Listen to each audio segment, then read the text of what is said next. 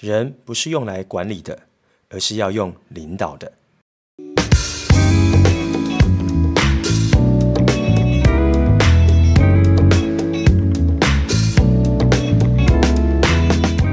Hello，欢迎回到创业喜巴拉，让你的创业不再赌身家。大家好，我是石刚。那我们这个节目呢，是由点石教练培训赞助播出。这个系列叫做创业新思维。那我常常在讲说，有好的思维呢，才可以让我们的创业道路更加的顺遂。那接下来这几集呢，我在上一集提到关于人才的议题。上一集聊到呢，要怎么样让部署自动自发来成长，对吧？接下来呢，这一集就要聊一下了，我们怎么样让团队能够营运得更好？所以很多人常常有一个迷思，说人到底要怎么管理呢？我应该要设计什么样的制度来管理他们呢？但这一集我想跟你说，人不是用来管的，事情才能管，人不能管。人呢是有心有肉的，所以我们要用领导力 （leadership） 带领伙伴来前进。这几年的教学的工作，不管是在企业内部培训，还是我们自己呢开发的领导力课程，其实呢也慢慢的看到，在台湾，在经营者或者是领导主管上，其实人的问题都是让大家相当头痛的。这当中呢，我观察到几个现象哦，就是很多的主管或老板常常想要用一套方法，或者呢是想要用一套制度呢，就可以让人们呢自动自发的去进行他们想做的事情。那在这个点上呢，我看到一个非常大的盲区，就如同我刚才一开始所说的，其实人呢是所有的企业经营的变因里面最不可控的，因为人有思考，人呢有自己的想法，人呢来自于不同的家庭跟背景，所以人是没有办法被标准化，也没有办法说你要他怎么样，他就一定怎么做。所以我会说，人真的不可以用管理的，也不太能用制度去制定的。所以到底该怎么用领导来做？我接下来会来聊聊。关于文化这个议题，那接下来我想要问你一个问题哦。如果你今天是经营者跟领导人，更好来回答这个问题了。就是你觉得一间公司经营里面，文化重要还是制度重要呢？让你想两秒钟。好，如果你回答我都重要的话呢，那你等于没有回答我这个问题哦。假设真要选一个的话，究竟是文化重要还是制度重要呢？嗯，我觉得这真的没有一个所谓真正的标准答案啊，所以我就来说说我自己的看法。那这样的一个观点也是我从一个前辈身上听到的，我觉得非常的认同哈。我自己觉得在呃公司人数在中小微型企业，就是可能二十人、十人以内的时候，我觉得文化绝对会大过于制度哦。为什么这样说呢？想象一下，我们来举个例子吧。呃，如果你小时候在考试的时候有没有做过弊呢？例如说看旁边的答案啊，还是呢把那个课本夹在腿中间啊，我 还是翻小抄、传纸条等等哦。我相信应该不少的听众朋友，你应该都做过这样的事，对吧？我自己也做过了哈。那第二个问题是哦，你有没有曾经呢在骑机车的时候红灯右转或闯过红灯呢？我相信这也应该是大部分的人一定都做过的事情嘛，所以这个是什么？其实这个就是制度啊，制度定在那里，然后我们都知道它是不可以去做的，但是基本上人只要有制度在，就会有人违反制度，所以我会说制度它本身该存在，但是呢，制度你不一定会遵循。那来聊聊文化，那什么又叫做文化呢？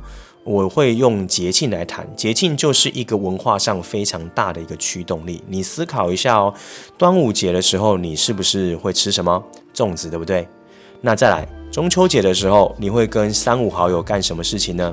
你会去烤肉，对不对？有时候一烤还烤个三天连假嘛，对不对？那接下来呢是呃，接下来农历年要到了嘛。那如果你今天呢不是台北人，你有没有发现农历年你会干嘛？你会买票返乡回家团圆呢？那这些是什么？这些有规定你一定要这么做吗？诶，没有啊。所以这是什么？这就是文化。所以我为什么说文化更重要啊？各位，因为文化基本上它不需要规定，它就可以驱动大量人性的认同感，然后驱动人产生行为跟行动。所以我会说文化它才可以驱动人，但是制度是不行的。而制度呢，它就是一个最低最低的底线跟标准，而且制度基本上是防君子而不防小人的。那如果了解了这件事之后呢，我们又要来想一下，那究竟所谓的企业文化又是什么呢？我这边想要问问大家，你公司的文化又是什么呢？那我这边做一个结果，再来做细节的导向吧。我先说结果论喽。其实啊，各位经营者跟领导人们，你呢本身就是文化了。什么意思？你的所作所为，你的一言一举，你的所有的行动，你的呃整体的一些价值观，你的所有的决策，这一切的总和都会形成你公司的文化。举个例子来讲哦，如果你今天口头告诉大家一定要八点前就打卡，你说这是一个规定。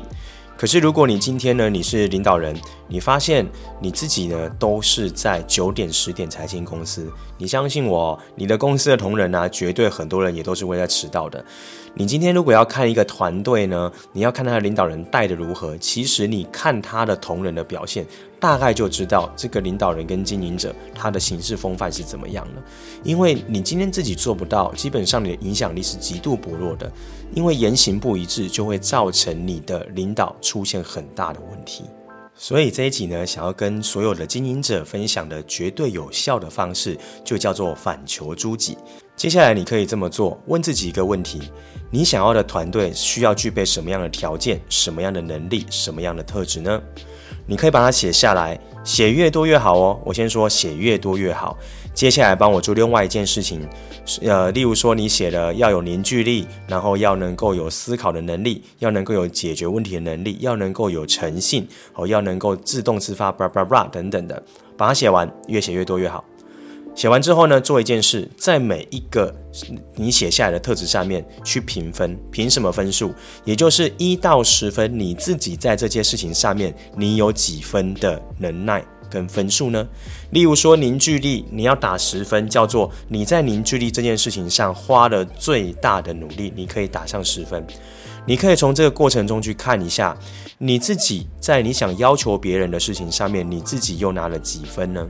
哦，所以为什么说反求诸己？如果你可以把这些特质呢，自己做到一百分到一百二十分以上的话，基本上呢，你在要求跟你在带团队，你不需要花太大力气了。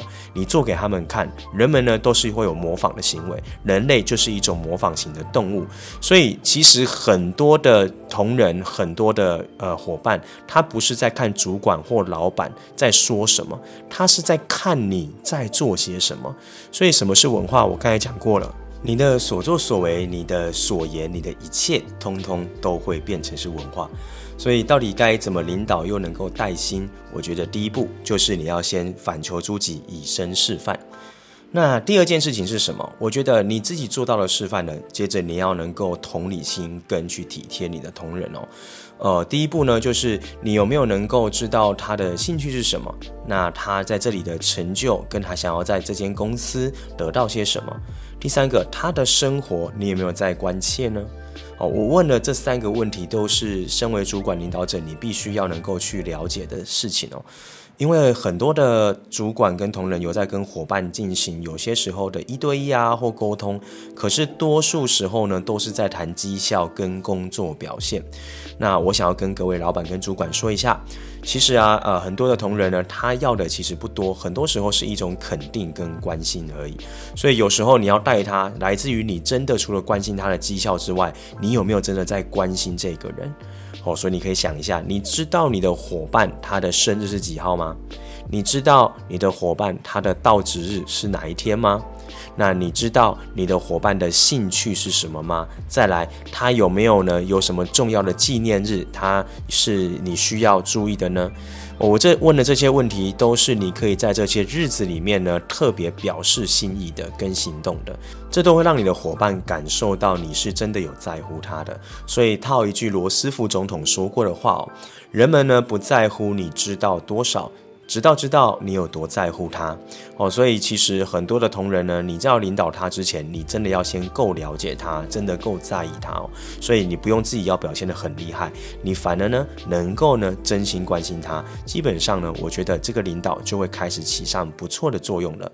所以稍微总结一下吧，我觉得要能够不管理人，可以开始领导他人，带人又带心。第一步呢，就是要以身示范，反求诸己，言行一致才会真正有影响力吧。